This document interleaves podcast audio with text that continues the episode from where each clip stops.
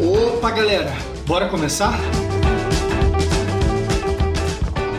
Hoje, episódio com participações especiais e a gente vai falar de três joguinhos de trem. Ah, que novidade, hein? Vamos lá. Tá aqui o Fernando. E aí, pessoal, tudo bom? Vamos pro jogo econômico com dado, com ação, com trem, com a putaria completa. O Toledo também tá aqui. Opa, minha gente. Hoje a gente vai finalmente descobrir quantos John Boyer precisa para salvar o jogo do Martin Waller. O Lucas tá aqui para tentar salvar a honra do MDA nessa abertura. Opa, então você que gosta de jogo com muita treta, esse deu briga até entre os autores. É, a gente tem duas participações especiais. Uma delas é o Pedro, que vocês já conhecem, e que ele vai falar mais um pouco dele depois, mas agora ele vai fazer a entrada dele. E aí, Pedro? Opa, e aí, galera? Tudo certo? Hoje nós vamos falar sobre esse jogo que, se fosse uma novela brasileira, os autores seriam o Mezenga e o Berdinazzi. e também o Daniel Espínola. Fala, Daniel. Fala, galera. Olha, se você tá achando aí que a vida tá difícil, que a grana tá curta, é porque você ainda não jogou Age of Steam. Eu sou o Cláudio. É, e aí hoje a gente vai falar de Steam, Age of Steam. Jogos que mexem com a sua autoestima. Vamos falar de jogo econômico ou não econômico, rapaziada? A gente já volta.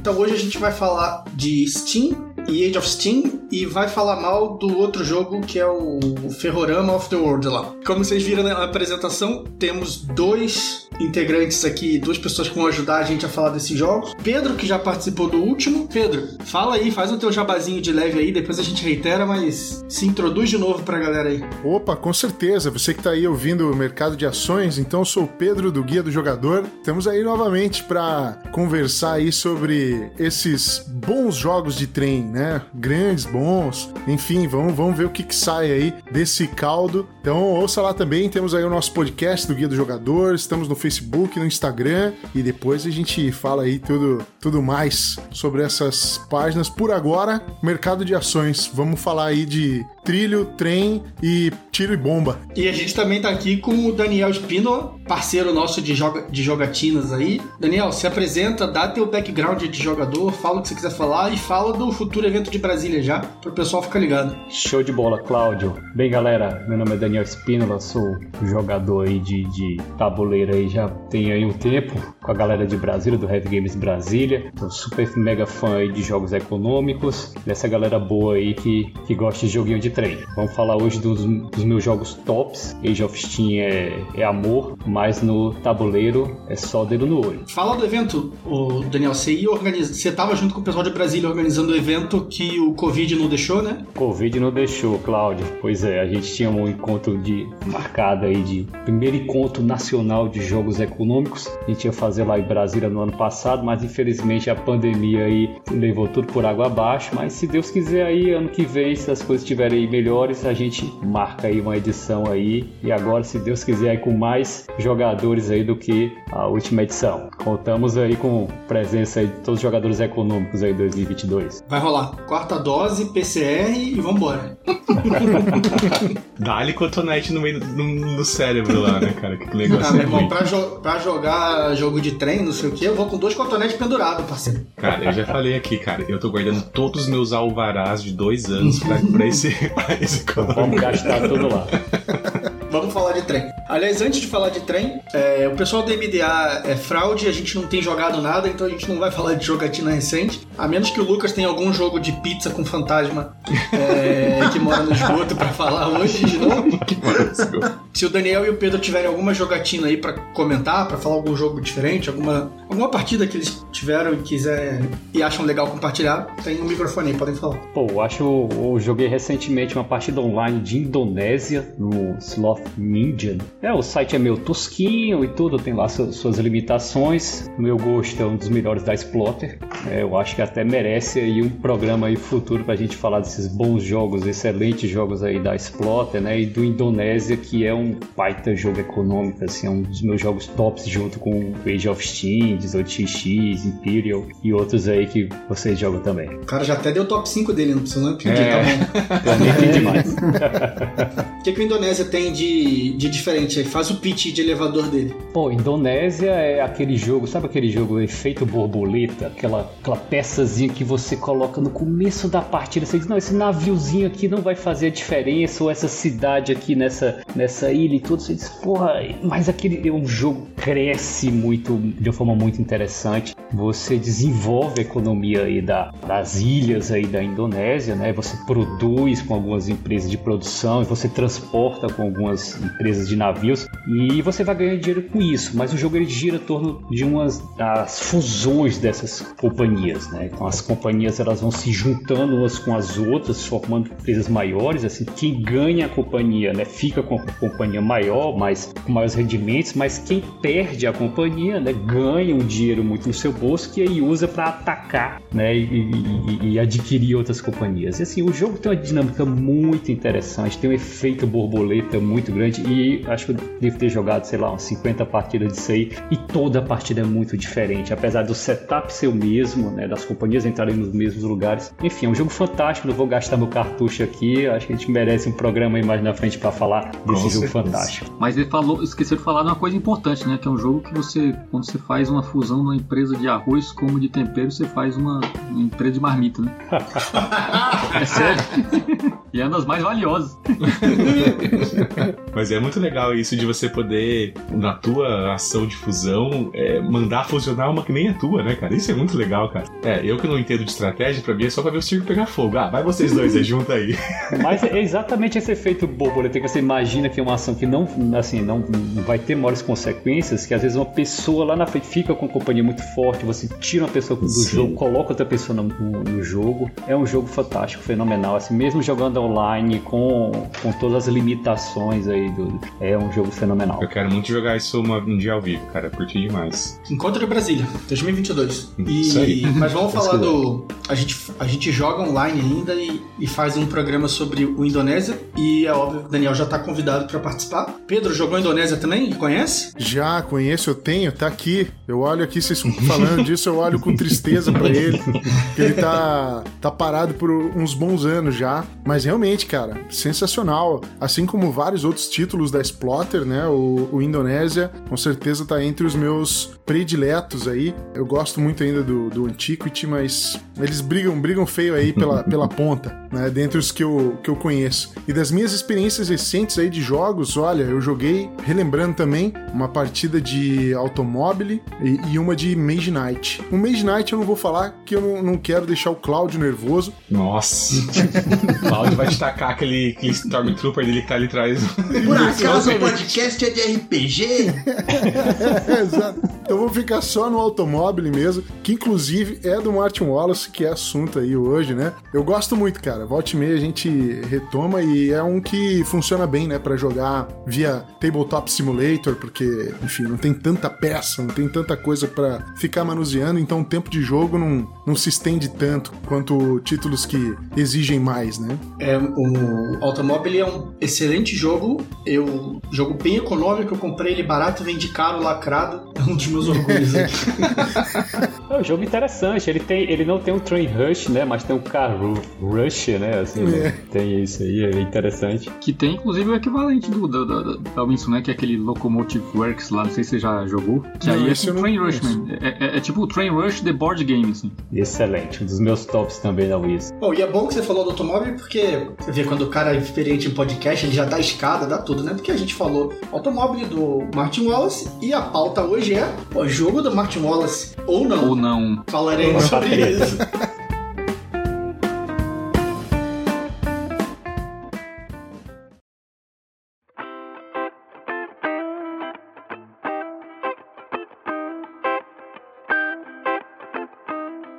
Vamos começar a falar do Age of Steam e brevemente do Steam. Como sempre, nosso historiador aqui, o nosso professor Lucas, dá o papo aí. Qual é, qual é do histórico dos jogos, ambientação, vambora. O histórico aqui é pior do que novela mexicana, né?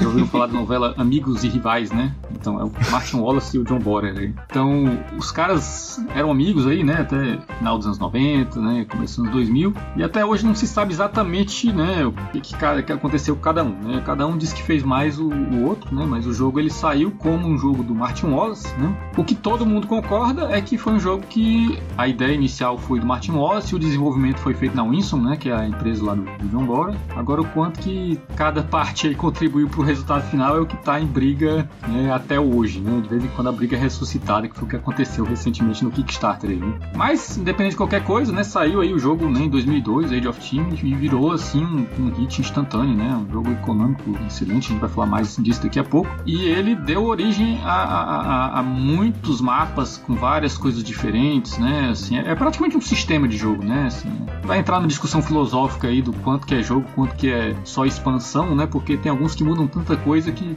vira quase outro jogo. O que aconteceu, né? Que aí chegou em 2005, o, o- Martin Wallace resolveu fazer uma versão, a gente tava brincando aqui, né? Que é a versão infantil do jogo, né? Não é exatamente assim. É uma versão com regras bem mais simplificadas, né? Assim, não é tão punitivo, né? Quanto o original, que saiu com o nome, na verdade, Railroad Tycoon, né? Que, que era uma... Quem jogava aí jogos de PC nos anos 90 deve lembrar que era um hit aí de joguinho pra você construir, né? Ferrovias e Bom tudo. demais. Mas aí eles perderam a licença e aí depois ele ficou com Railways of the World, né, que é o que tem até hoje aí, você acha pra vender. Como eu falei, é uma versão mais simples, né, assim, não é, não é tão punitivo aí como o original. E, né, como se não bastasse, aí ah, o, o original ele saiu de catálogo, né, e assim, como eu falei, é um jogo que fez tanto sucesso que muita gente queria, só que aí já tinha rolado a briga, né, então o Martin Wallace e o John Borer estavam brigados aí, cada um dizia que fez mais que o outro, ninguém queria dar o pé atrás e tudo. E aí o que rolou foi que o Martin Wallace, para sair um, jogo, ele resolveu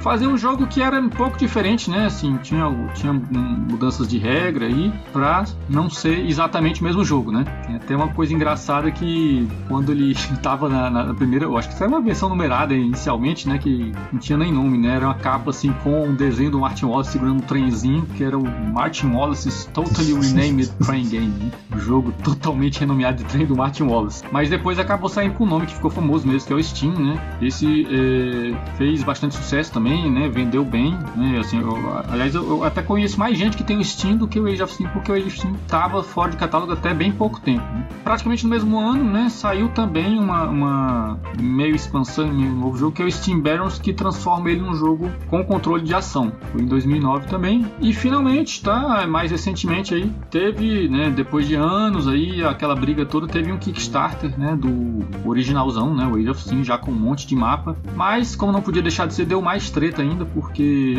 inicialmente o jogo saiu como na capa, sendo de autoria do John Borer, né? Ia sair só o nome dele na capa. Martin Wallace não, não gostou nem um pouco disso, rolou uma brigaiada danada de novo, né? Relembraram aí tudo que tinha acontecido aí quase uma década, acho que mais até de uma década antes, né? O John Borer ficou. Ele foi expulso do BGG por causa dessas tretas, não é? É, por várias tretas, né? né? Assim, é um cara complicado, né?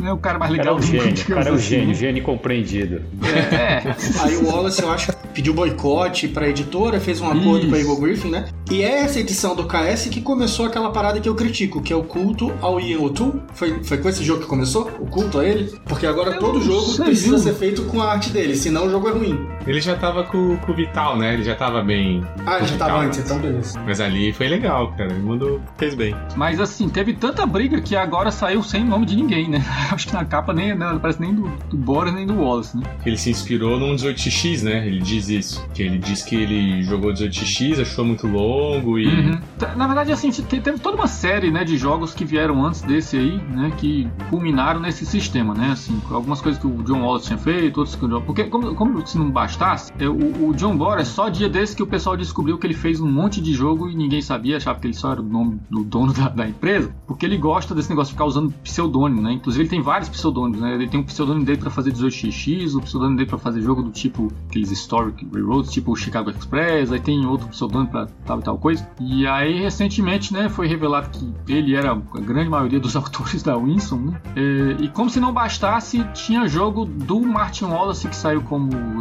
dele e vice-versa, né? Teve no começo o Martin Wallace não era muito conhecido, teve jogo do Martin Wallace que saiu como sendo do John Borer. Né? Então, é uma confusão desgraçada, né?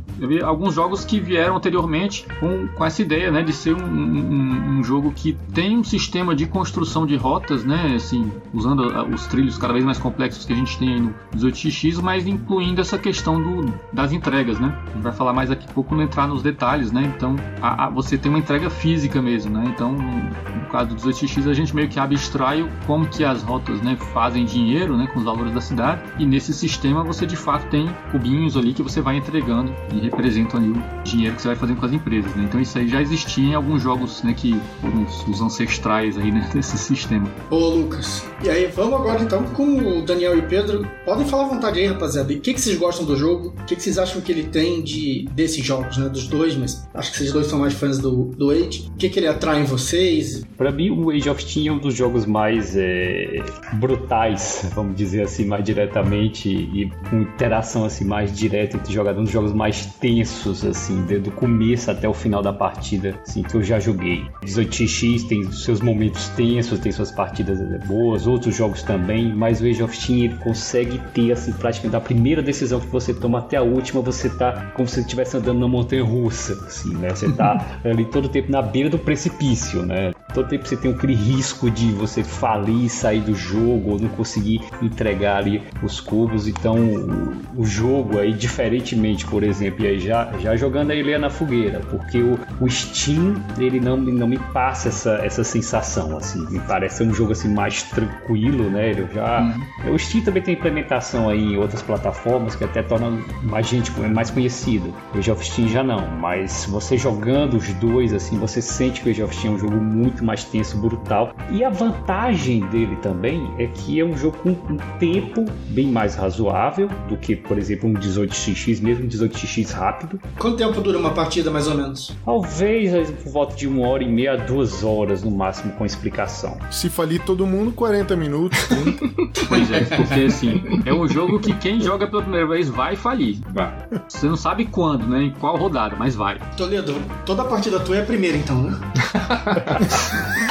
Cara, incrivelmente de Steam eu nunca falei. Meu, o, meu, meu talento é por 18x, cara.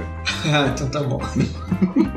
Não, e assim, eu já, já tive várias partidas de Steam e, e, assim, quando a gente joga e vê que uma pessoa tá, tá na situação assim de ah, vai falir, a gente encerra a partida e começa outra. E assim, né? Ó, declara derrota e inicia uma outra rapidamente. As regras são muito simples, assim, diferentemente de um 18x que você tem que explicar, às vezes ali, ah, companhia privada, tile diferente, uma companhia que abre de um jeito diferente tal, que realmente tem muita diferença às vezes de um título pro outro. O Age of Steam, como o Lucas falou, você tem um núcleo básico de regras e os mapas às vezes mudam uma pequena coisa ou outra, mas que já muda muito aí o decorrer de uma partida. Então, assim, outra vantagem grande, é isso que o Lucas falou, é a grande varia variação de mapas que você tem. E nisso aí que a Mosaic está trazendo, essa edição nova foi excelente, porque a edição antiga, né, já tá, estamos na terceira edição do Age of Steam, cheguei a chegar a primeira, mas a segunda edição ela vinha só com o mapa básico, né, que é do Cinturão da Ferrugem, né, o Rust Belt, e mais uns, uns mapinhas para duas pessoas, ou mesmo para jogar solo. Mas esse, essa nova edição que a Mosaic vai estar tá trazendo, ela é cacetada de mapas. Então, assim, mapa para você jogar desde de, de, de, de, duas pessoas, com três, com quatro, cinco, seis. Então, tem, tem uma variabilidade. Tem até o solo, né? É, pra... Barbado. Vai de um a seis, cara. É, é um, é um jogo que ele ganha muito, então, não só nessa questão de ser um jogo tenso, de ser um jogo pouco tempo de, de, de, de partida e de explicação, mas também com uma variabilidade muito grande. E Pedro, o que é que você curte dele, cara? Olha, eu vou dizer aqui já, abrindo os trabalhos, né? Age of Steam é meu top 2. Oh. Realmente, todas essas características aí que o, que o Spinola falou, eu apenas endosso. É um jogo que é muito, muito difícil, muito punitivo. É uma característica encontrada em bons jogos econômicos. Eu acho que o jogo econômico, para ser legal, ele precisa não necessariamente punitivo no nível de tirar da partida, que é como acontece no Age of Steam, mas ele precisa ser punitivo, porque, pô, esse tipo de jogo que ah, não preciso pegar empréstimo, não preciso distribuir shares aqui, não preciso fazer nada, fica muito cômodo, né? E o Age of Steam tira dessa zona de conforto e ele traz uma coisa, quando a gente fala aqui, passando por todos esses jogos aí que o Claudio apresentou ali no início, falando do Ferrorama, do, do Age of Steam aqui e do Steam, é, ele, tem, ele tem uma característica, tanto se vê no Steam, no Age of Steam também, né? E que não tem, por exemplo, no, no, no Tycoon. Eu vou chamar de Tycoon porque é o que eu tenho aqui, mas é o mesmo Railways of the World, né? É você ter as, as rodadas já pré-determinadas. Então, ah, nós estamos em X jogadores, vai ser sete turnos, então você tem já na cabeça que você vai até o final daquela partida entregar, no máximo, se você fizer um negócio mais otimizado possível, entre 12, 13 cubos ou até um pouco menos, mas fica mais ou menos dentro dessa média. Então você precisa ter uma percepção já, uma perspicácia inicial aí de como que você vai fazer isso e obviamente quem está jogando com você tem o dever de te impedir de fazer isso. Então ele é realmente bem punitivo e eu curto demais isso. O leilão, né, a fase de leilão do, do, do Age of Steam que apresenta uma, uma questãozinha diferente em relação aos demais. Vale lembrar nesse caso aqui, quando a gente está falando do Age of Steam, que o Steam ele possibilita você jogar com, com essas regras, né, porque ele tem o modo básico e o modo avançado, mas o Age of Steam não. O Age of Steam já é dedo no olho, já na primeira, não tem muita conversa, tá disposto e, e, ele traz aí algumas coisas que eu tô falando aqui que eu curto, mas que eu sei que normalmente afeta ou, ou, ou afasta alguns jogadores, que é tipo você ter a, a, a, eliminação de jogador. Tem gente que não curte, então o cara já não vai querer entrar nessa brincadeira. E uma outra coisa que ele tem, que é a que eu gosto bacana aí, é bastante, é, é a distribuição inicial ali, né? Você tem que tomar uma decisão inicial, que é a primeira coisa que você faz em cada um dos turnos, que é de quantas shares você vai distribuir, e é isso que vai te dar um capital maior para você poder construir, fazer certas coisas, mas depois você vai ter que pagar esse custo. É esse custo que normalmente acaba você errar nessa hora é o que te leva à falência. É, você pode avaler esse tese na segunda, na terceira rodada do jogo, né? Isso é, é interessante, né? Que você, o jogo você já começa devendo. Exatamente. Ele já te começa com a dívida, então você não começa no zero com alguns pontinhos, não, você já começa na dívida. Você já tá devendo dois já, né? É, tem um colega que, que, que, diz assim, que o Age of Steam é um jogo que para você subir, você tem que cavar para achar a escada. Então assim, você, você tem que se afundar no jogo. A boa definição. Quando você Ótimo. coloca o nariz para fora, quando você começa a fazer o gradinho no jogo, o jogo acaba.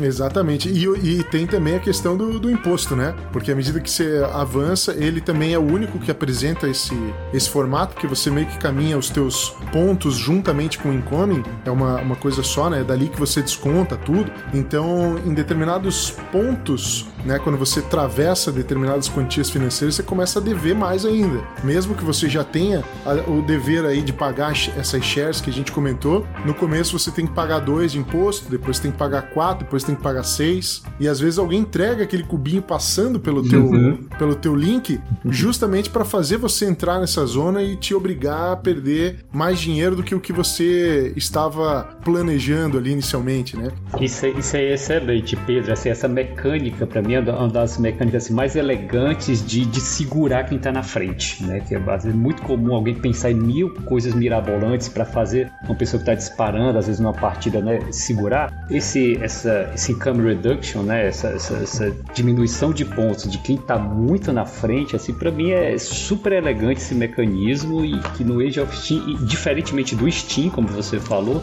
no Steam não tem isso, não no tem Steam isso. não tem isso, então no Age of Steam tem, então mais um, um dentezinho aí que o Borer, aposto que foi o Borer que colocou isso aí, colocou isso aí e ficou muito bom. É verdade, e eu ia só comentar, né, pra galera que tá ouvindo, é da, da diferença aí nesse sentido que nós aqui falamos agora, né, tanto eu quanto o Spinel, que no Age of Steam, o que você ganha no jogo vira pontos incoming é uma coisa só. No, no Steam, eles são coisas separadas. Ou você, quando faz a tua entrega, né, nesse pick and delivery do jogo, você escolhe se você quer avançar no teu incoming ou se você quer avançar nos pontos de vitória. Então são as coisas distintas. Então no Age of Steam não há distinção, no Steam há distinção.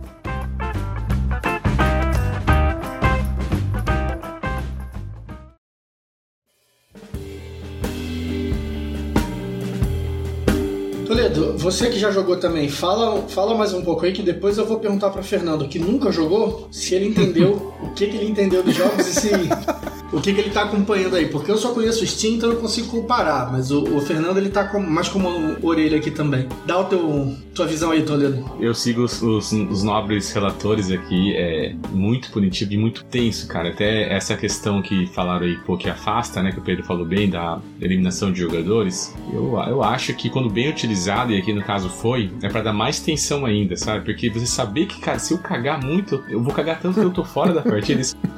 Essa hora que o pessoal tava falando aí de a hora que você vai decidir quantas shares você vai emitir para levantar o capital, é muito difícil. É para mim é genial o lance que a primeira ação do jogo é essa. Você já começa assim, tá? Quantas você vai emitir? Caralho, já? Tipo, já agora eu já posso errar totalmente a mão e, e, me ferrar. E já vai fazendo conta, de repente um levanta duas, outro joga mais três. Cara, o que os caras vão fazer? E aí isso já dá um nó ali, cara. É tensão o jogo todo. Então eu gosto muito de jogo assim também, né? Eu acho o leilão, principalmente mais pessoas, né? Eu acho que os mapas se adaptam bem a, a vários jogadores, mas o leilão em específico, que é o, para mim é o, né, a principal característica do jogo, como mecânica, mais do que a construção de trilhos. Aí não sei, os caras são mais experientes e podem opinar. Ele não é um jogo econômico. Aí, ó. Levantou eu sabia, que você, eu sabia que você ia jogar esse veneno aí. Eu sabia. Vale nada.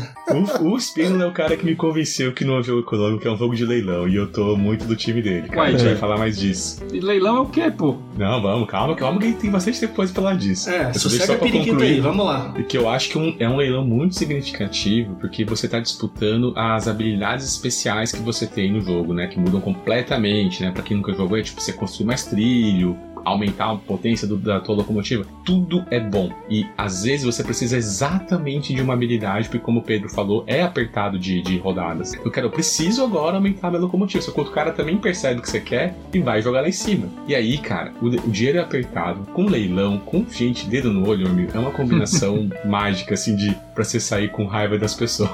Não jogaço, Não é um jogo para se fazer amigos, viu? Não é, cara. E esse é um leilão que vale a pena também dizer para as pessoas aí, né? Que o primeiro lugar ganha, paga o valor integral. O segundo, ele também tem que pagar. O terceiro também paga. Dependendo de quantos jogadores você tiver, praticamente todo mundo paga alguma coisa nesse leilão. Então, só não paga o último, o primeiro que sai do leilão. Isso, o exato. Só o primeiro que sai não paga. O resto ou paga metade ou paga até cheio, né? Sim, não dá pra ficar assim, né? É. é. eu digo que o Age of Steam ele é muito mais um jogo de extorsão. Que, se você, é, se você quer, se você quer, é, e, e esse leilão para mim também é um dos jogos de leilão mais interessantes, assim, que, porque é, é, essa mecânica que o pessoal chama de leilão de dólar, né? Que as duas pessoas que ficam brigando ali, porque na verdade o leilão do Age of Steam, né, que é a mecânica central aí, como o Toledo falou, é, você briga na verdade quase sempre por uma coisa, para aumentar sua locomotiva. Quase sempre você tá brigando por isso. Então todo mundo ali brigando para aumentar sua locomotiva e só vai ganhar realmente aquele, aquele que vai pagar mais. Mas esse leilão ele cria um abraço de afogados. Os dois que estão lutando ali, que ficaram pro leilão, os dois últimos que ficam, eles pagam o valor inteiro do leilão. Então você fica, é, é, o pessoal chama o, o, o, o, leilão de dólar, né? Então você diz, ah, eu vou pagar mais um, eu vou perder tudo mesmo, então vou aumentar meu lance. Aí o outro também tem a mesma, aí fica nesse dilema do, do prisioneiro, né? Fica esses dois brigando. Aí, então o, o, o, jogo ele, ele, ele te força a fazer esse, esse abraço de afogados aí para ganhar o leilão. Isso é fantástico, fenomenal. E vocês sabem, vocês já jogaram bastante, só, só uma curiosidade minha mesmo. Eu só joguei até hoje mais em 5, 5 e 4 pessoas. Aí sempre é um número bom, mas jogar em menos o leilão vai bem ainda? Eu já acho que perde um pouco, falando pessoalmente mesmo, assim, porque essas características que a gente está falando, que é um mapa apertado, é a disputa por espaço, é correr para entregar um cubo antes, é a briga do leilão.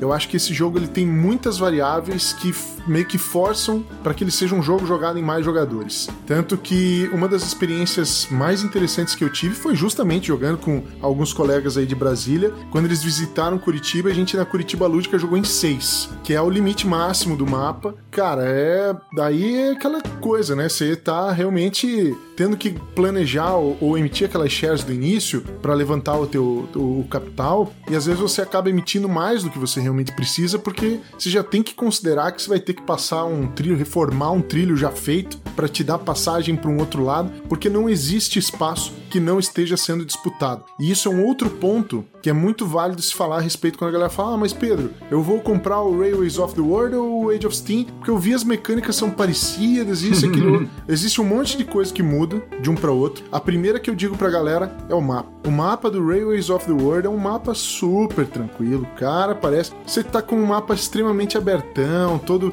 né, que você consegue fazer uma conexão, você pode jogar em cinco pessoas e nem encontrar um, um outro colega no jogo. Agora, no Age of Steam, isso é impossível, né? É, você vai ter um contato ali com três, quatro jogadores disputando, então reforça ainda mais isso que vocês estavam falando aí, né? Das ações do jogo terem uma, um peso maior e aí esse leilão fica ainda mais, mais louco. Leilão para ver quem fale primeiro, né? Que os caras ficam disputando.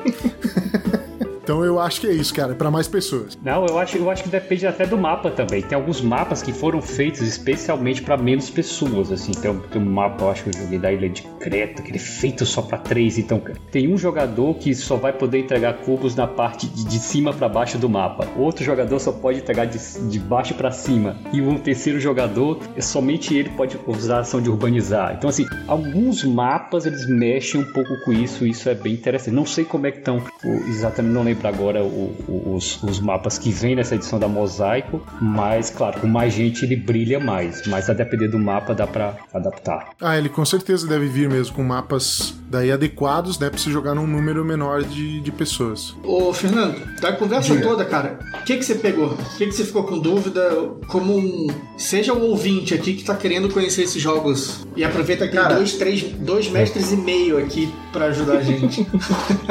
Eu vou falar assim que, infelizmente, eles estão me convencendo cada vez mais de que eu vou ter que gastar dinheiro com a mosaico. e, que é uma coisa que eu não deveria fazer. Já separa cinco lobo guará aí, já é uma matilha, parceiro. Tá que o pariu, né, meu? No mínimo, hein, cara. É, isso é, é uma coisa que, que, que, a gente vai ter que falar que acho que vai vir milzão, né? Acho que vai vir milzão, cara. É, agora depende. Agora sim, se você for colocar no, no, no, papel, assim, se você fosse comprar uma, uma edição anterior, mais os mapas, né, é. com certeza certeza ia sair uma grana bem maior do que isso. E essa edição nova, né? Quem Porra, quer, o infiltrado aí. É, quer, quer, a galera goste ou não, né? Do, do, a arte tá fenomenal. Mas eu digo assim que a arte não só ela está bonita, vamos dizer assim. Eu já achava bonita do anterior, né? Enfim, não ligo pra jogo feio. Mas o, o ela está funcional. Então, assim, é, não é só bonito pela beleza, mas também ele, ele mostra nos os charts então que, que você coloca ali os discos para você selecionar as ações e tudo mais, ele tem a sequência ali de jogo, então a arte está bem funcional. E eu diria assim que poderia até valer se viesse traduzido. E aí não sei se a Mosaico vai traduzir ou não esses charts, mas se vier traduzido, eu compro só para ter duas cópias desde eu lá em casa.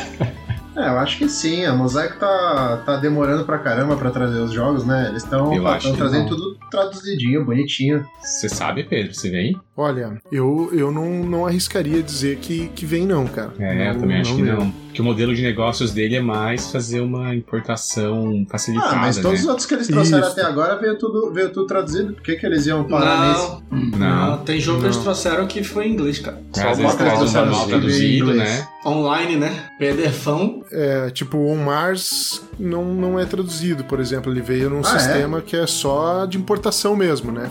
É uma importação facilitada. O Escape Plan acho que veio traduzido, não veio? É, deve, deve ter, tipo, o High Frontier eles vão traduzir. Tem uma galera que estão fazendo um empenho nisso. Ah, então o jogo vai lançar daqui a 10 anos, porque levou 6 pra entregar em inglês, até traduzir decente. É, o Age of Steam não tem, não tem, não tem necessidade, vamos dizer assim, de, de dele, dele ser traduzido é. mesmo. Não tem. Ele, ele é independente de idioma, hum. mas, claro, fica muito mais charmoso você ter ali o chat ali com as expressões em português. Acho que até atrai mais gente pro, pro é. jogo. O que mas valeria talvez saber se traduzido viria o Railways of the World, porque é, esse, esse sim, sim, tem, mais, é. tem mais sentido ser As traduzido. né, tal. É. Uhum. Cara, mas eu, eu tenho uma denúncia para fazer aqui, denúncia. Porque o Pedro ele veio aqui como convidado para falar do Steam Age of Steam. Mas eu só vejo o cara falando do Railways. Ó, não consigo nem falar, travei. Railways of the World. Ferrorama do mundo. Ferrorama do mundo. Não, não, não, eu vou falar, vou falar. É um desafio, ó. Railways of the World. Mas porra. Cara só fala desse, ele não fala do Steam, não sei o quê. Não, vamos, vamos, vamos, não. Age of Steam é o, é o que eu recomendo aqui fortemente, tá, pessoal? Eu tô falando porque tá aí no. Ele faz parte dessa trinca aí, né? Que. Não sei, não sei se a galera concorda que é uma trinca, mas tá aí pela boa. Quem, tem muita gente interessada, né? Porque é mapão, é grandão. Eu tenho o Tycoon, nem tenho o Rails of the World. Tem a é, versão. É, até, acho que a gente é, não chegou tenho... a fazer uma, uma diferenciação dos três. Eu acho que dá pra fazer. Eu, eu chamei de ferrorama, né? Porque o Railways, ele é. Ele é bonito, né, cara? Ele é um ele é bonito. quase, né, cara? Exatamente. Uma, pô, tem. Tem, tem uns trenzinhos de plástico, mas não só isso, tem. Tem aqueles negócios que a gente vê no desenho do pica-pau de, de um X que o trem pode caixa passar. D'água. Tem, tem caixa d'água, tem correio, isso. tem, porra, é. Você pode brincar gigante. de. É, é pra brincar de casinha, é pra brincar de boneca com trem e tal. Se você quiser, porra, é maneiro. Não, sem zoeira, mas ele é até próximo mesmo do negócio de ferrorama. É, é pra você enfeitar bastante o, o tabuleiro. Isso. Ele, isso aí é porque assim, cara, é, é, é, a gente. Provavelmente o pessoal ali foi, pô, a gente que gosta de jogo de trem, normalmente é, é jogo feio, como a hora aí falou o Spínola, né? A galera não, sei, sempre. Não conheço um jogo de trem feio, não sei o que você tá falando. Não, Mano, certeza é. que foi algum filho da puta que olhou pro jogo e falou assim: tá faltando miniatura. Exatamente. Falta mini no jogo de trem. Se tiver miniatura no jogo de trem, eu compro. Aí os caras fizeram a miniatura sim. do trenzinho, fizeram a miniatura da caixa d'água. E assim eu e o Spino estamos aqui para vender os jogos. Então, né, depois a gente vai mandar a conta para Mosaic. Eu só quero uma conta de teste, assim, pode mandar Mosaic.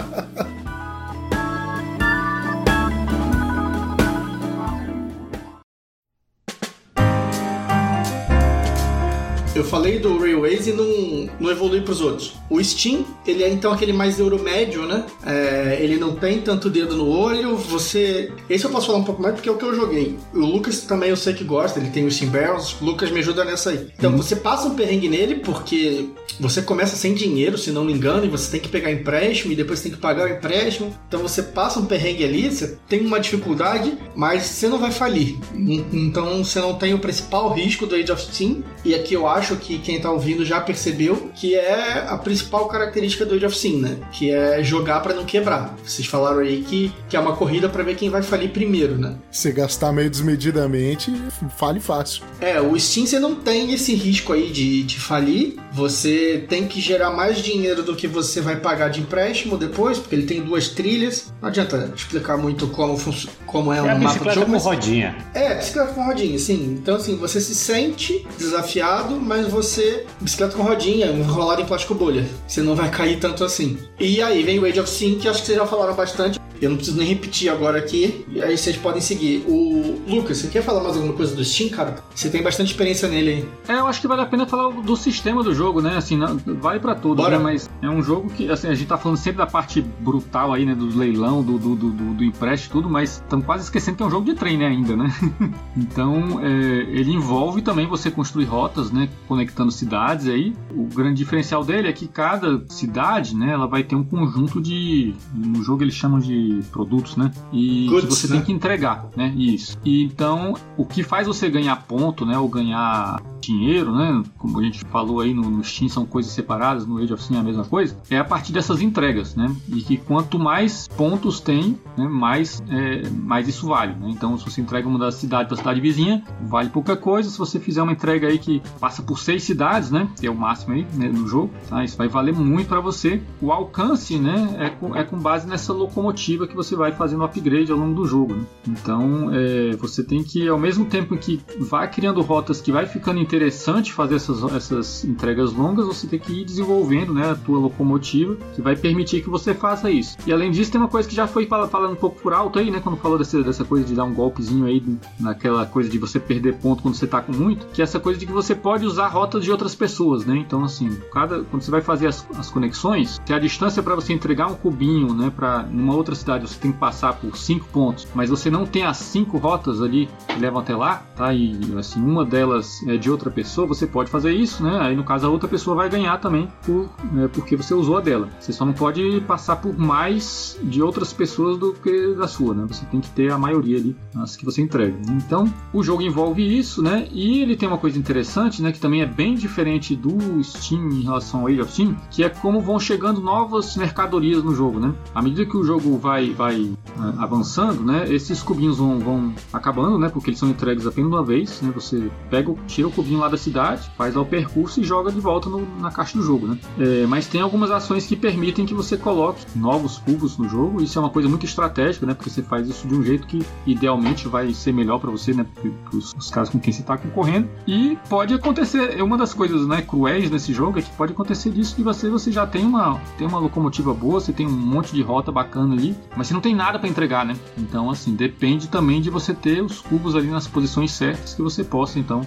é, mandar para outras pessoas. Posso fazer só um, um, adendo nesse negócio rapidinho da, da, da, colocação de cubo? Só pra gente não esquecer depois. Que muita gente, eu acho que do mercado nacional, vai se decepcionar porque é uma rolagem de dados ali, né? É um jogo totalmente econômico e você tem uma rolagem de dados para determinar onde que recarrega ali o, o, as cidades. Denúncia. Você falou agora que é econômico, mas agora há pouco você tinha falado que não era. É, olha oh, aí. Se entregou, né? no Ah, eu falei? É não, não, tá sendo, não, peraí, peraí, peraí. Tá sendo vendido como econômico. Ah, não. Ah, ah é na edição, som de freada. É. é. Mas eu, eu, eu acho que vale complementar aí que na realidade, viu, Toledo, essa mecânica do, do, do, do dado, ela é do Age of Steam. Uhum. E no Steam, ela é, é um pouquinho diferente. diferente. No Steam, ela, ela, os, os cubos, os uhum. três cubinhos que entram em cada cidade já estão setados num canto do tabuleiro. Uhum. E aí, quando o jogador faz a ação de, de urbanização, produção, seja lá qual for, ele coleta o que ele que mais tem interesse linha, né? tá disponível. É. Tem várias ilhas com três cubos e ele escolhe qual linha que ele vai querer pegar, não é isso? Muito mais tranquilo. É, pega, muito não, mais não, tranquilo. No, no Steam tem tudo, todos os três cubos já estão em cima, assim, né? Dos tilezinhos. Aí ele pega aqueles três cubos e coloca lá Entendi. e vai junto um marcadorzinho para indicar que aquela cidade não uhum. vai mais receber crescimento. Porque ela né? já, já cresceu, né? Já cresceu. E aí,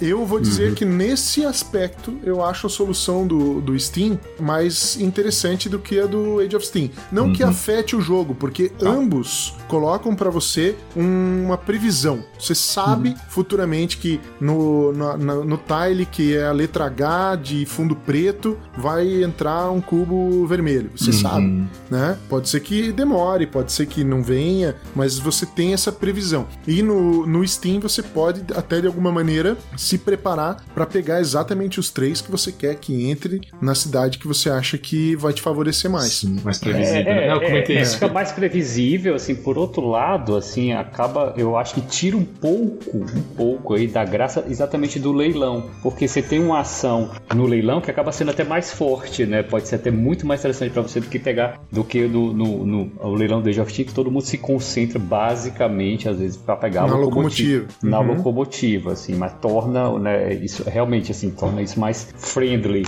né, mais amigável no... Mas alguns mapas do Age of Steam, né, inclusive o mapa do, do J.C. Lawrence, né, que é o mapa de Londres, né, ele tem uma, uma previsibilidade, ele não, não tem essa, esses dados aleatórios, ele está até disponível no BGG, na verdade, né, já deixando aqui a dica para a galera que for comprar aí o Age of Steam, tem uma porrada de mapas, inclusive das expansões que não estão vindo nessa caixa original, mas disponíveis do BGG para você pegar, baixar com as regras e tudo mais. E esse mapa do JC Lawrence, ele, ele, quebra um pouco dessa regra, é bem interessante. Eu joguei uma vez, de Londres, muito legal. Eu falo porque eu já mostrei para algumas pessoas, né, antes da pandemia, quando eu peguei, mas eu mostrei uma galera, e vários não gostaram desse aspecto, né? Uma Sim. galera jogador mais de euro, assim, Sim. principalmente, os caras, caras assim, pô, mas aí não sai a cidade, a galera não, não entende que, tipo, você não, não vai ter, não tem como você contar com aquilo, né? Sim. né? Você tem que se programar justamente, que é o que vocês falaram. E, e, não tem nada, assim, tem dado, mas ah, não é aquele ah, se eu tirei um, eu perdi, eu tirei seis, eu ganhei. Não, é. Não tem, é, porque, é, é, é, quem é bom vai ganhar, quem é ruim vai perder,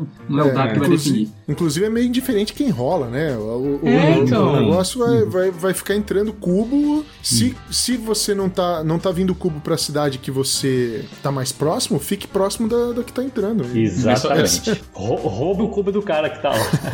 eu, digo, eu digo de um mercado assim nosso que fala muito, que eu vejo assim, geralmente discussão Brass, Lancashire, Brass Birmingham, porque eu odeio aquele mercado do Brass Lancashire. Se a galera reclama disso, imagina o choro que vai ser quando descobrirem que rola dado para onde vai entrar o. Eu tô só dizendo porque eu acho que as pessoas não estão preparadas. É bom que vai ser cópia mais barata no mercado depois, ah, viu, gente? Exatamente, cara. É isso aí que eu, eu queria eu falar. Eu tô torcendo pra isso.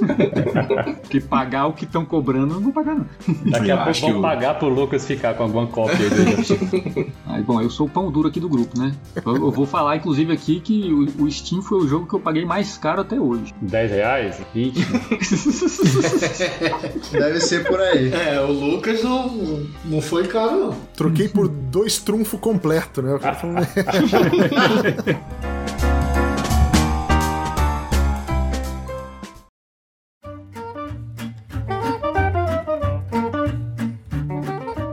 jogos eles são, eles são Cube Rails? Não, não. É, é, é, completamente diferente o sistema, né? Por que, que eles não são Cube Rails aí? Vocês que, que são biblioteconomistas de board game podem falar. Eu não sei classificar, cara. Assim, o que a gente chama de Cube Rails, né? É porque é, confunde porque esse jogo tem cubo também, né? Mas o cubo aqui representa o que você vai entregar, né? As mercadorias ali. Mas Cube Rails é, é, é como a gente chama esses jogos em que, em vez de você ter, ter esses tiles de trilho, né? Que você tem que fazer as conexões ali e tudo, você simplesmente ah, coloca é o cubo que faz o trilho, né? É, e aí tanto faz, né? Assim, não tem formato tudo de bem. trilho, né? Tá, conecta tudo que tá perto ali. Não, faz total sentido. Eu que viajei bonito mesmo. Então, Age of Sin sim é pick up and delivery, né? É pick up and delivery com um leilão escroto, mas é, uma, uma, coisa que eu acho interessante também, agora que vocês falaram aí do, do, dos Cube Rails, eu, eu não considero particularmente o Age of Sin um jogo econômico ou mesmo um jogo de, de Rails, assim, um jogo de trem típico, né? jogando aí um pouco de discórdia na coisa. O jogo ele tem uma economia.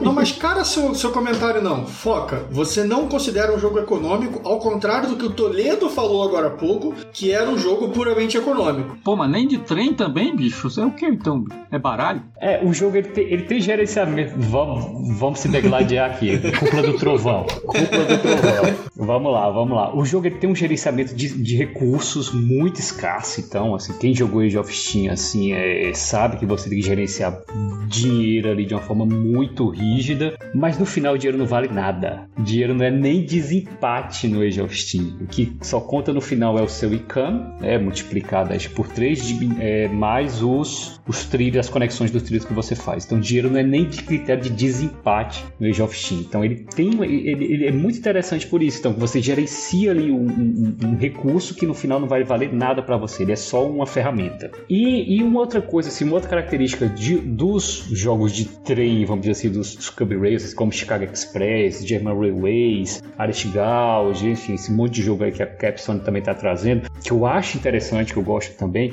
objetivos ou das estratégias compartilhadas entre os jogadores. Então, tipo, ah, você tem a Companhia Vermelha, eu compro uma share da Companhia Vermelha, então a gente vai junto aqui tentando fazer a Companhia Vermelha se dar bem, como no 18XX também. No Age of Steam, não. Eu não tenho, assim, eu tenho a minha companhia ali, meus trens, eu quero me dar bem, eu quero que você se ferre, eu quero que você vá à falência se possível. Então, assim, eu, eu não tenho isso, essa estratégia compartilhada, compartilhada entre, entre os jogadores. Então, assim, também ele é um, é um, gênero assim, bem à parte, apesar de eu gostar pra caramba, mas eu acho que eu não enquadraria ele assim, estritamente como um dos jogos econômicos, assim. Versão polêmica aí, né? Que é o Steam Barons, né? Eu acho que tem que falar dele, né? Sim. Fala, bora!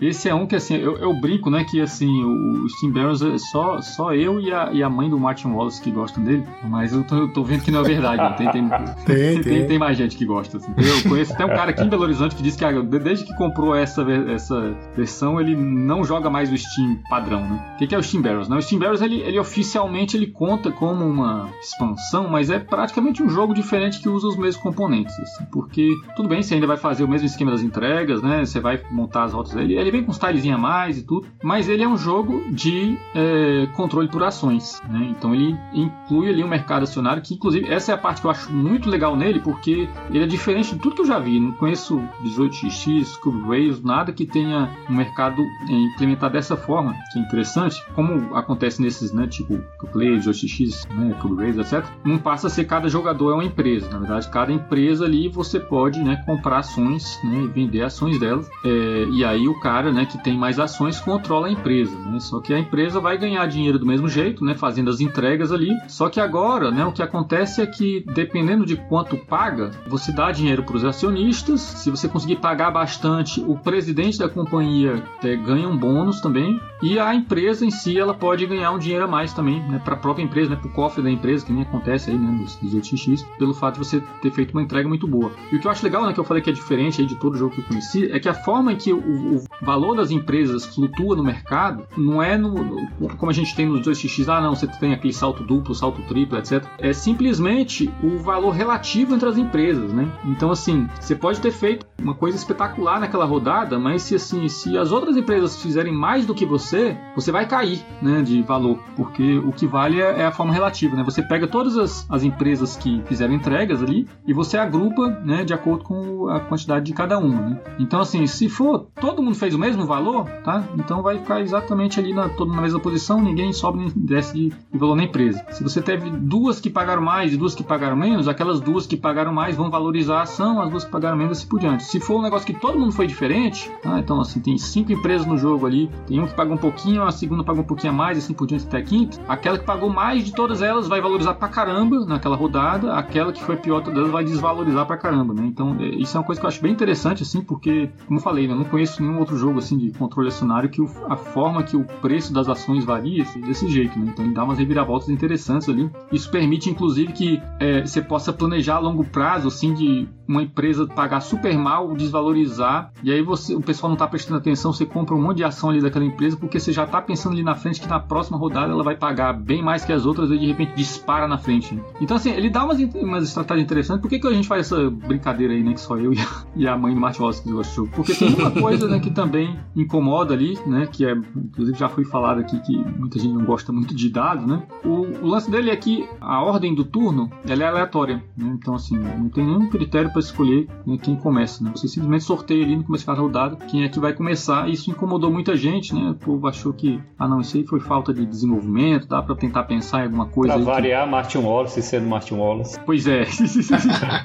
não tinha mais o John Borer aí pra ajudar ele, né? Faltou um Borer aí. Pelo contrário, né? nessa época aí ele já devia estar tá com. não queria nem ver a cara dele. Então tem isso, né? É um jogo que, por conta disso aí, né, assim, muita gente não, não gosta muito, mas eu gosto. Leva pra Brasília que a gente joga em 2022. Pois é, ó.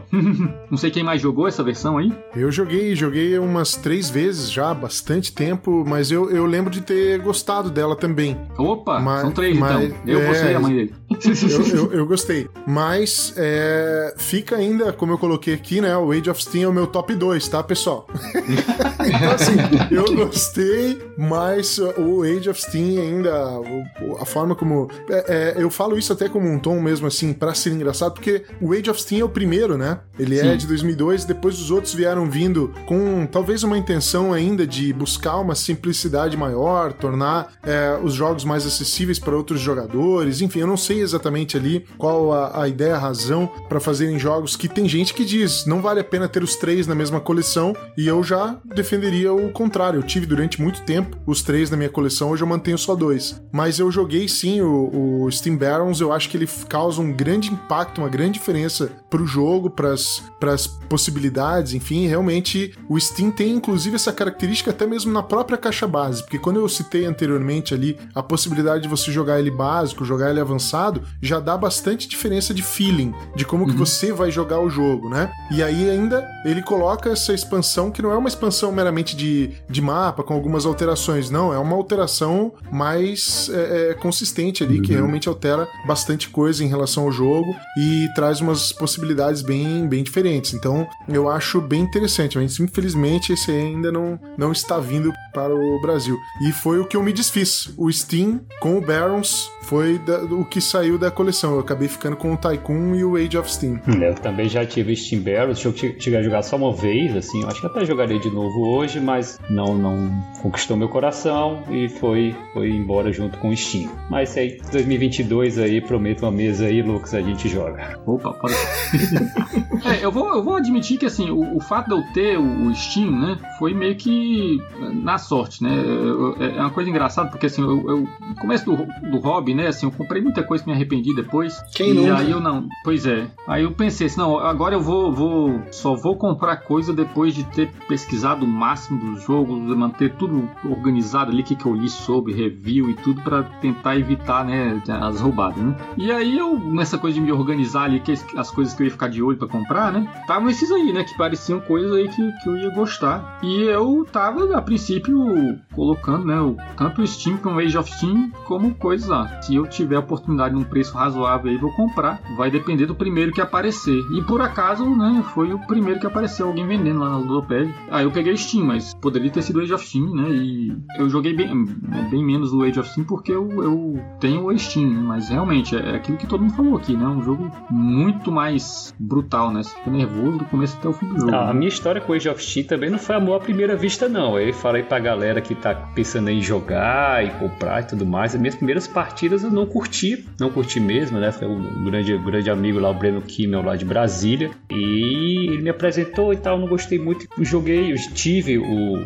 Railways of the Road, é, tive o Steam, né? Acabei jogando um pouco mais esses outros dois títulos, mas depois passei a jogar, o, joguei o Age of Steam, joguei com alguns mapas muito loucos e muito interessantes, assim, tipo o mapa de Madagascar, que você, as ações são completamente diferentes, as ações são todas ruins, assim. então você escolhe as ações menos ruins ali, né? O leilão é pelas ações menos ruins, o mapa da França, que esse eu acho que vem na, se vem na caixa básica agora, também, né? Dessa nova edição que é muito bom, o mapa da Alemanha, então passei a jogar esses mapas diferentes, aí, pô, aí realmente me apaixonei pelo jogo, a gente chegou a fazer por um tempo as, lá em Brasília as segundas Age of Steam, como dizia o Breno, tornando suas segundas-feiras ainda mais, ainda mais difíceis, né? E a gente tentava uma vez por semana botar o jogo na mesa, trazia gente, a gente né, apresentava ali, dava altas dicas pro, pra galera que tava jogando, exatamente para evitar qualquer pessoa né, fosse a falência. Sei que a gente acabava dando tanta dica que os novatos ganhavam todos da gente, mas ainda assim era divertido. E a gente falava, não, constrói, constrói isso aqui, esse trilho aqui, entrega esse cubo aqui, esse outro aqui, aqui você me trava. O cara fazia exatamente isso e a gente se ferrava. Pô, enfim, né? Pelo menos conquistamos aqui talvez mais uma pessoa aqui pra jogar de off E, enfim, é um, como eu falei, é um jogo com muitos mapas e isso para mim vai ser uma grande vantagem, né? Você já comprar um jogo com tantas expansões assim, você vai ter jogo aí para jogar para bastante tempo. E algumas livres, né? Como vocês falaram aí, né? Tem coisa que você pode fazer download. Uhum, sim. Aliás, e, e é uma coisa doida isso, que assim, tem umas coisas que são. Você falou isso de Madagascar, né? Que todas as, as ações são ruins para você e você tem que pensar como pegar menos pior, mas tem coisa muito louca nesse jogo, né? Tem até dos zumbis, né? Não sei se vocês já viram aí. É, miniaturas tem um mapa zumbis, lá e né? tá rolando um, um, um apocalipse zumbi que vão comendo lá as coisas das, Mapa das na cidades, lua. né? Mapa É, da lua, mapa da humano. É, assim, tem umas loucuras. Nossa, dá assim. preguiça só de pensar esses aí. Ah, vamos, vamos colocar depois no chat aí uns links aí pra umas fotos aí de uns mapas muito loucos, vale a pena pra galera ver. Então, eu, eu até vou falar, depois eu vou botar aqui um link pra quem for comprar, que vocês devem ter também, né? A gente pode compartilhar com a galera que essas tabelas, né? Que tem todos os links, número de jogadores. Não sei se vocês têm, eu tenho umas duas aqui que Uhum. a gente pode botar aí pra galera, que já tem o link pro BGG e tal, que já tem o nú- número bom de jogadores pro mapa e tal. Eu nem sabia que tinha isso, cara. Transilvânia, né? Tem tudo, né, velho? Sim, No meu é caso, muito, por exemplo, muito assim, eu tenho Steam, né? Então eu, eu- eu- o que que eu fiz? Eu peguei aquela a pr- a primeira expansão que saiu dele, né? O Steam Map Expansion, que ele, o- os que vem na caixa já são muito bons para 3 a 5, né? Aí eu comprei essa aí que tem uma com regras especiais para 2, né? Um mapinha pequenininho, um para 3 e um para 7, que eu nunca usei. né? E aí comprei o Steam Barons, né? Que também tem dois mapas e tem esse aí que muda né, completamente o jogo, que é essa questão do controle acionário. É, e os mapas, eles são são intercambiáveis, não são? Quer São. dizer, você- pode usar o mapa de um no outro, não pode? Sim, sim ou não? Teoria sim, né? Mas Eu não sei enquanto a adaptação das regras, né? Mas, É, pois é. pô, obviamente, pra pra você de repente fazer usar. Porque as regras de construção do, do tile placement da coisa não, não muda tanto assim, né? O único que eu acho talvez mais incompatível seria, vou falar dele de novo aqui, o Ferrorama. né? É, esse. Cara, não vão te convidar de novo, não, Pedro. Aí a gente convidou, foi golpe, foi golpe. Foi igual. Teve golpe sim. Ele tá ganhando 5% na Mosaic, certeza, cara. Com Tá certeza, né? Fazer Não, não tá, propaganda porque do- eles não do- tão do trazendo- aqui. Eles não estão trazendo esse daí, pô. Então Não, eles- é, o Tycoon é o Railways of the World, É, é, o mesmo. tá trazer. fazendo, cara. Ah, eles vão trazer esse também? Eu tô por fora, ó, como é que eu tô informado? A ReHap que tá pagando, porque isso daí vai vender na ReHap. Parceria Mosaico e Estrela. é, isso daí. Pode me xingar, Cláudio. Eu tô jogando no BGA, que tá lá em modo alpha, beta. E é legal jogar, cara. Ah, é? Então não tava não? Tem, tem. Pô, que legal, também não sabia. Não. Legal. Bom a gente comentar, né? O Age of Steam né, é mais complicado, mas o Steam, ele tem tá disponível no Steam. então quem tem a plataforma de jogos lá em Steam, você tem como comprar lá a versão para PC, né? Assim, às vezes tá em promoção lá e é muito boa a implementação dele. Você pode tanto jogar multiplayer online, super bacaninha, ou ele tem uma inteligência artificial também que é, que é bem boa. É, eu jogo direto, assim. cara, adoro. É muito bom mesmo. Tem a versão pro Android também. É, é bem boa, assim. Bem boa, bem boa. Quando eu tô com vontade de jogar Age of Steam, às vezes você dá pra ir ali no tablet e jogar uma partidinha de Steam. É. Então eu falei besteira no lance do mapa intercambiável, mas eu vou só retomar o que eu tinha falado aqui, porque o Steam ele tem 5 packs, né, o Lucas, de expansão. Então dá pra. Tem bastante variedade também. O Age of Steam seja ah, fora, sim. que tem 50 mil mapas, né? uhum. O Pedro provavelmente vai querer falar do Railways aí. Tem muito mapa também, Pedro? Olha, tem, tem, tem bastante mapa. Eu mesmo tenho dois aqui a mais, tá, pessoal? Amanhã eu vou, vou colocar a venda, meu. Tá? a gente te fala quando vai lançar e no dia que lançar você já bota, já bota na luta. Isso. que aí gera escassez.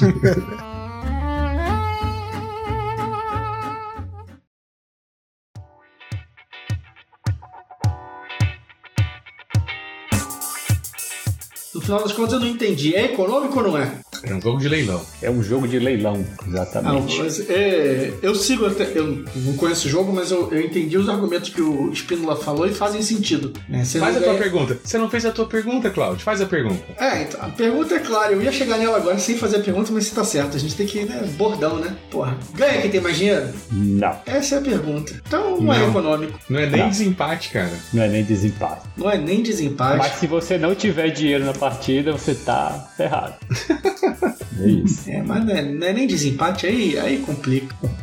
é que realmente você não tem essa questão do de um jogo econômico mais clássico, do recurso do dinheiro tá te fazendo gerar mais dinheiro. Na verdade, você não, não reinveste esse dinheiro para fazer mais, não tem essa questão da, da, cadeia de produção. Na verdade, o que define você tá se endividando para conseguir disputar um leilão e com isso você executar ali as mecânicas do jogo, do pick-up delivery e blá blá. Não, é, não tem uma economia de fato girando. O leilão grita muito mais alto que todo o resto Sim. ali, né? Falei bem, Spinner? Sim, pô, assina embaixo. Show de bola. O dinheiro é o único recurso do jogo? É. Sim, sim. Aí já começa, ó. Já é vamos lá, discussão.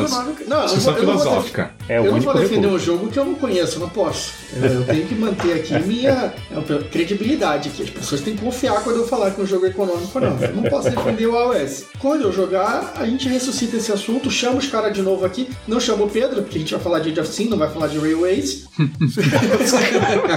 e no fim, mas é, nenhum dos, dos três realmente, né? Você tem a vitória determinada pela quantidade de dinheiro. Não, não, do Steam eu é... vou discordar, eu vou discordar. Porque o é? dinheiro do Steam é, é a mesma coisa que o, que o ponto de vitória. Pô, você até troca dinheiro por ponto de vitória no final do jogo. Mas não é duas não, trilhas, os caras falaram aí? É duas, é duas, é duas trilhas. trilhas. mas um, cada dois dinheiro vale um ponto de vitória no final do jogo e, e essas trilhas, na verdade, elas estão andando bem uma do lado da outra. Você escolhe se vai, qual você vai subir. É quase a uhum. mesma coisa. É, cada vez que você faz entrega, você escolhe é, se eu quero em dinheiro ou quero em ponto de vitória. Em uhum. geral, né, assim, no começo do jogo você Gera dinheiro, dinheiro pra depois fazer gerar ponto de vitória. É, né? vitória no final, tá. Mas é, eu acho, embora seja o nome seja ponto de vitória, não seja dinheiro, mas você inclusive pode transformar depois de ponto de vitória em dinheiro se você precisar. Eu acho, acho que você pode vender, não pode, Lucas? Não, não, não no meio do jogo não. Não, então eu tô não, confundindo. É, confundindo beleza. Mas o outro caminho é possível. Você pode transformar dinheiro em ponto de vitória no final do jogo e você escolhe ali se você vai fazer. Eu acho que eles fazem quase a mesma coisa, Brad. É que esses jogos, eu, eu diria assim, cara, pensando na questão financeira,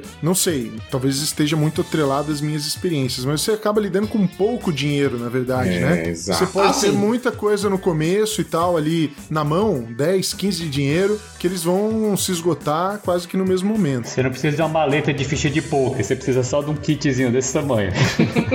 Isso, exatamente. é, ele é bem, bem pouquinho mesmo. Tanto que no Steam, as fichinhas que vêm são bem, né? As uhum. fichinhas de, de ah, papelão, não é assim, bem né? simplesinho. Não, não, pelo amor de Deus. A gente, a gente já botou uma regra no nosso podcast e quem ouve, ouve o nosso podcast tem que ter ficha de poker. É, é realmente Se você tá ouvindo agora e não tem ficha de poker, você para. Quando você tiver, você volta a ouvir a gente. Pelo amor de Deus, isso aqui a gente tem e que... não vem me comprar aqueles kits de 100 reais lá da padaria que você encontra com 50 fichas. Não, não, não, não. Pode comprar o kit de 100 reais.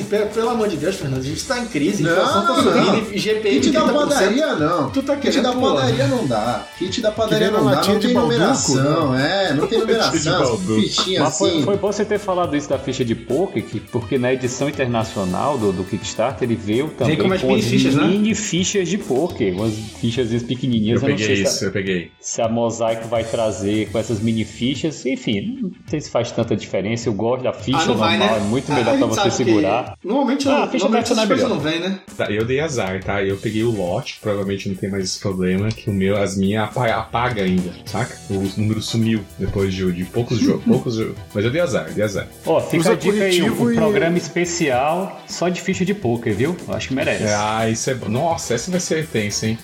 Ah, o episódio de ficha de poker. Eu ia perguntar se o Pedro, se o Pedro considera jogo econômico ou não. Então, cara, era, era mais ou menos isso onde eu ia chegar. Acho que você opera com pouco dinheiro, nesse aspecto eu entendo, mas é que o dinheiro é o que você utiliza para alcançar tudo que vai render pontos no final do jogo. Então, é uma discussão válida pensar se é ou não econômico, mas daí a gente vai começar a entrar numa série de jogos que nós hoje reconhecemos como econômicos e que possivelmente não, não entrariam mais nessa lógica, né? Por exemplo, o próprio Brass. Mas ele é econômico. É, então, mas o que vale no final são os pontos de vitória, né? Não, não, não. É porque a, a regra do vale que mais de dinheiro é, é, é, o- é o cloud cheetah. É, é só pro programa fazer sentido aqui. Ah, entendi. entendi. Tudo bem. O, o meu conceito de econômico. Ah, não, então a gente vai, não, vai, não vai dormir hoje. Mas o, o Brass tem uma economia, cara. Cara, o Brass tem uma economia e a melhor economia do Brass é a que você faz quando você não compra esse jogo. Ah, se cara. E voltando a falar de ficha, o Toledo reclamou que, ah, apagaram minhas fichas. Se você usasse as fichas no padrão correto, que é o padrão do poker, você só precisa das cores, você não precisa de número. Sim, mas eu não tenho culpa se os caras imprimiram o número lá, pô. Deu mole. Se, se tivesse um kit de ficha. Mas isso daí é. Se a, gente, se a gente sabe que você vai cortar esse papo na edição, então vambora. Não, não. Vai ter um especial só de ficha de poker aí. É, vamos fazer. Especial de um A ano aí do podcast. O especial de um ano do podcast.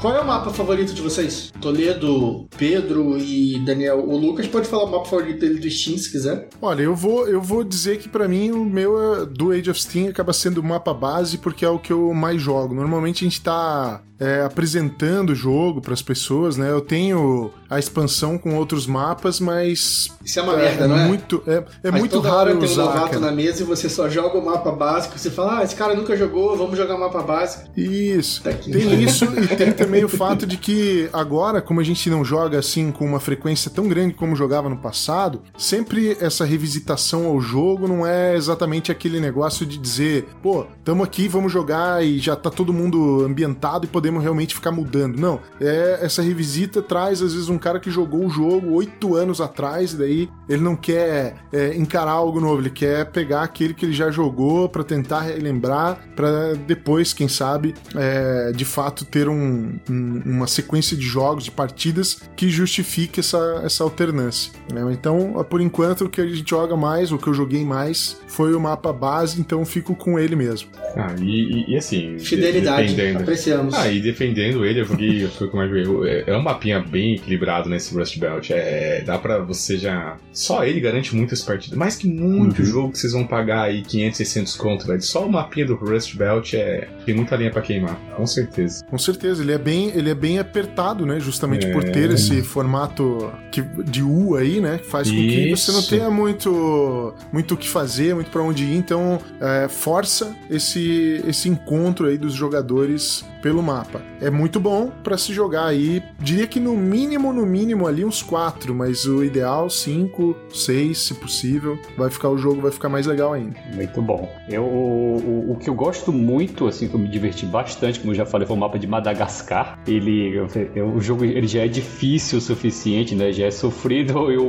o mapa, esse, esse mapa muda essas ações que você tem que escolher para torná-lo ainda mais, mais difícil. É muito divertido ainda assim, né? É, eu gostei muito dele, mas um outro mapa que esse vem na, nessa caixa nessa caixa da terceira edição, que é o mapa da, da França. Ele é muito interessante, inclusive, para novos jogadores. E nesse mapa é. não tem play elimination. Então você não tem, não tem a possibilidade de falência. É um mapa até mais amigável aí para novos jogadores. É um mapa bem interessante, o mapa da, da França. Joguei até a aleatoriedade dele também, né? Porque você garante que Paris sempre tá vindo, Correto. né? Então, até isso para os novos jogadores. Eu também é, é, o que eu uso para apresentar. É um mapa bem interessante. Eu gosto da, da, da Escandinávia lá, que tem, ele tem acrescenta uma ação que você pode entregar, fazer uma entrega pelo mar, pela, se for envolver cidades portuárias, né? Que ele é travadaço, assim, mas aí o pessoal, como é muito, já é muito travado, né? Então o pessoal fica brigando também para conseguir essa ação para ver se consegue entregar uns tubos que normalmente não daria para entregar usando essa, esse transporte pelo mar ali, né? Que você pode fazer. Então, o meu foi, eu peguei nesse último pack que teve para edição deluxe, que é o mapa da Suíça. Que aí ele tem justamente o que muda para os outros jogos de, de, de share, você pode comprar share de novo. Então você pode começar a jogar um joguinho novo de rebater tua dívida. E eu achei que mudou muito a dinâmica do jogo. Ainda prefiro o, o Voito original, mas eu, só joguei uma vez, mas eu, é aquele que me deu vontade, assim, cara, dá pra explorar esse aqui. E o mapinha também tem umas coisas interessantes. Então ele fica mais parecido ali com, com um jogo tradicional, né? Com, com ações, né? Você podendo comprar e vender.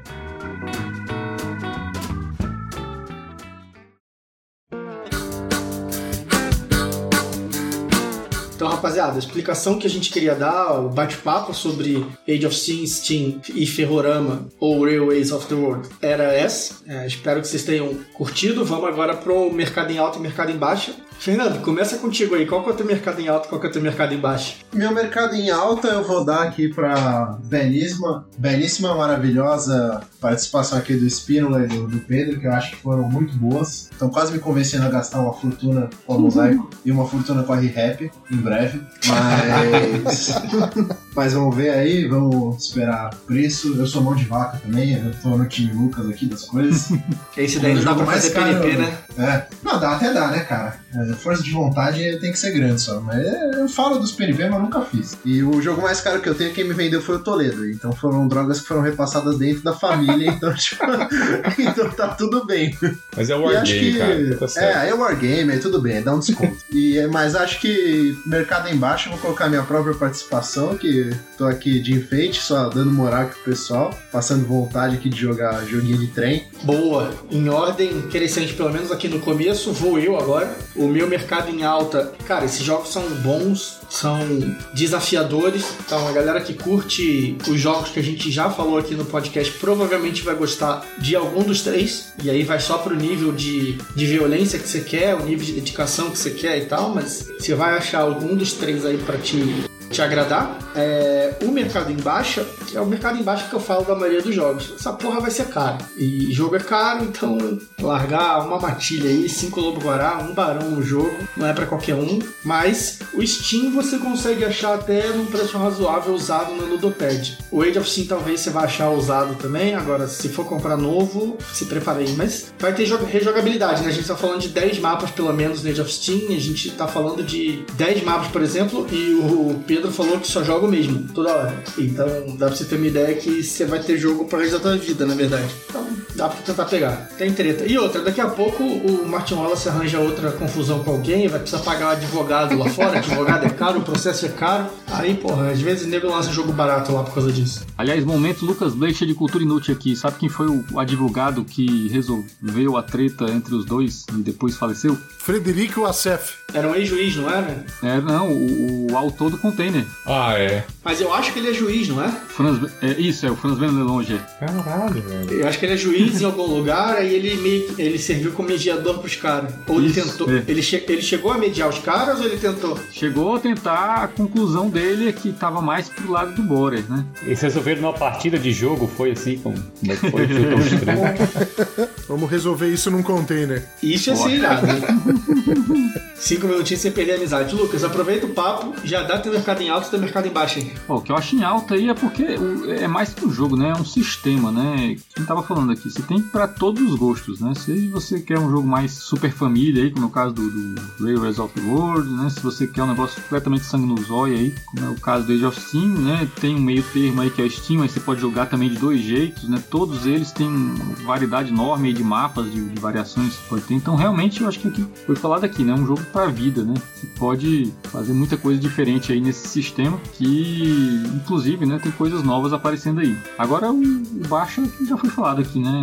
Assim, eu, eu tenho até medo de saber quanto é que vai sair, né? Eu tinha, né? Como eu falei, eu comprei o Steam simplesmente porque foi o primeiro que apareceu oportunidade pra mim. Mas depois de finalmente jogar, né? O Age of Steam, eu já fiquei até inclinado a ter ele também. Mas sabendo o preço que provavelmente vai sair, eu já fico com o pé atrás. Essa é a única coisa que eu teria de, de ruim a falar. Tirando isso, eu acho que super vale a pena. Maravilha. Toledo, fala você se é mercado em alta ou se é mercado em baixo. Tá, o mercado em alta é que de todos os jogos de leilão que eu joguei, olha que eu gosto de alguns aí do Nisia, e, mas é o leilão mais sim, significativo, mais tenso, que mais cada dólar te faz chorar sangue ali por causa que colocaram. então, pelo contexto que o leilão tá no meio do jogo, assim, é sensacional. Cara, o, o meu mercado em baixa vai porque, apesar de que ser uma vantagem ele ser um jogo mais curto, cara, me dá agonia o jogo terminar tão rápido, sim, porque eu sei que é bom, que você pode jogar já outro e tal, mas principalmente muitos jogadores que a- o número de rodadas vai cair ali pra bem, bem pouco, né? Eu sinto, eu gostaria que o jogo fosse um pouquinho mais longo, mas eu acho que isso não deve ser pra agra- agradar ninguém, na verdade, né? Acho que é melhor jogar várias partidas mesmo e, desenrola. Pô, cara, isso que você falou aí me lembrou de uma parada do Vital, se não me engano. Acho que foi um desses, um desses caras famosos que ele falou que não gosta de jogo que quando o jogo engrena ele acaba. Foi É, Vital. então, tem gente que fala que é bom porque é depois é difícil equilibrar, né?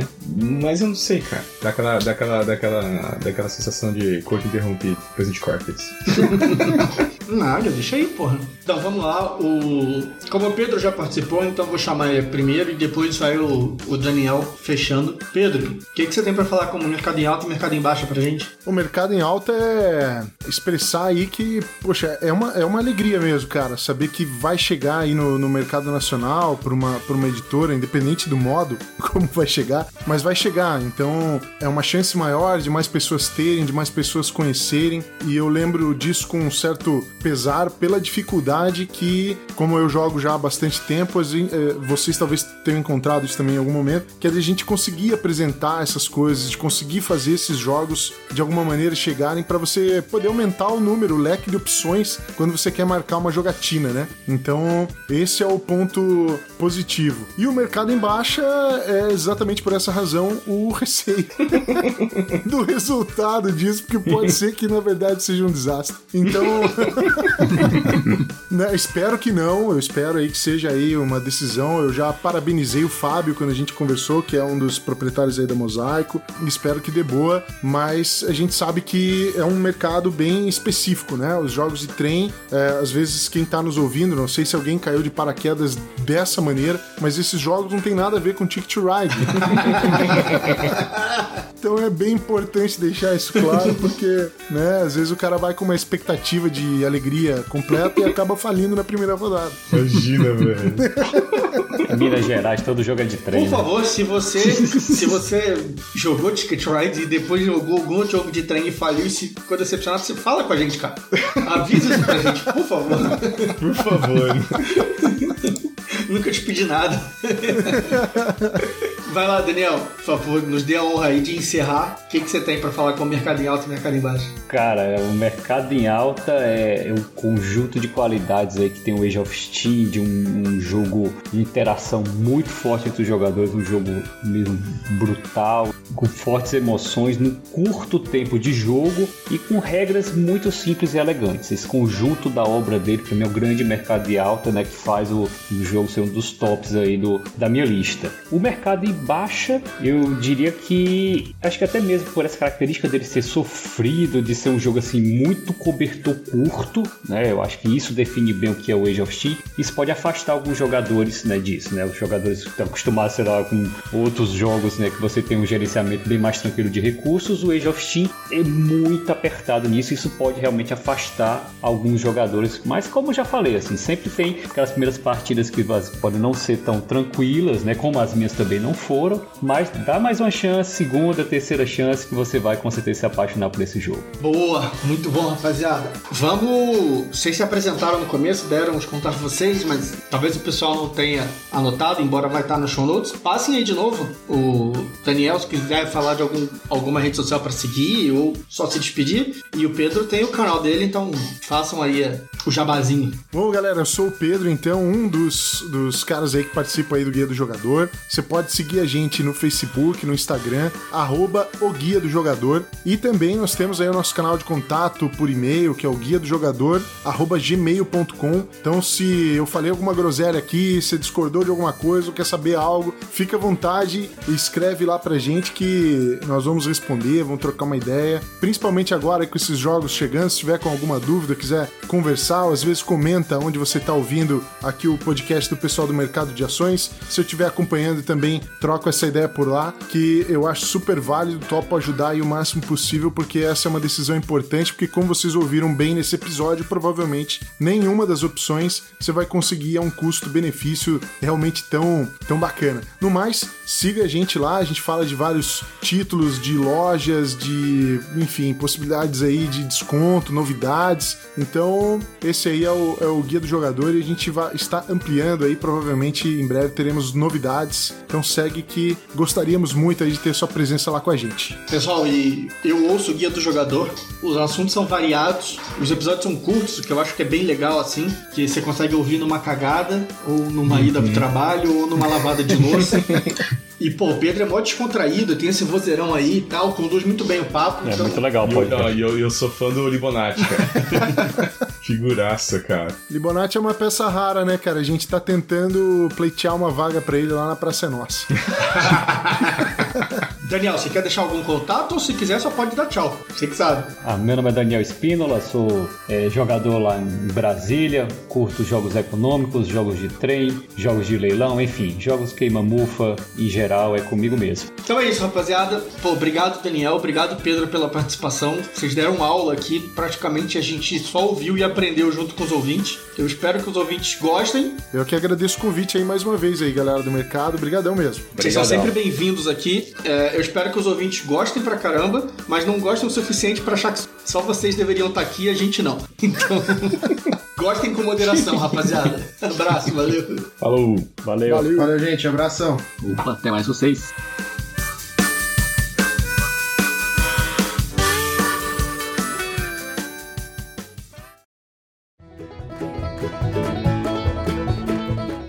Indonésia é o jogo aquele.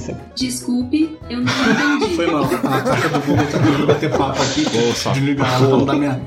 Obrigado pela participação, Pedro. Piadinha, não, ô, ô, ô, a piadinha. A apresentação Calma, é a a gente tá piadinha. encerrando o podcast. Calma, fera. Sossega a periquita aí, porra. Você não vê a cara que chega geralmente o Cláudio e o Fernando no começo aqui, cara. Então ainda bem que a gente faz isso. Porque os Já caras. Agora tá feliz, ó. O Cláudio, É. o Cláudio tá sorridente agora. Quando chega assim, porra do caralho. Os caras ficam meia hora reclamando aqui. Aí a boca vai gastando. E aí, pessoal, beleza? Aí, pessoal, beleza? Não, a gente tem piada não, cara. Caralho, Fernando. Eu falo que eu sou um, um trans idoso, né? Eu sou um. Eu me identifico como idoso. Eu queria ser reconhecido pela sociedade como um idoso e não posso. Era o Mezenga que fazia isso, não era? Vocês Renascer, velhos, bom demais, cara? brother. Pô, Ah, essa meio do gado. Rei do gado, rei do gado. O renascer é o que o Marco Palmeiras precisava no é. Olha O diabinho, o diabinho da garrafa.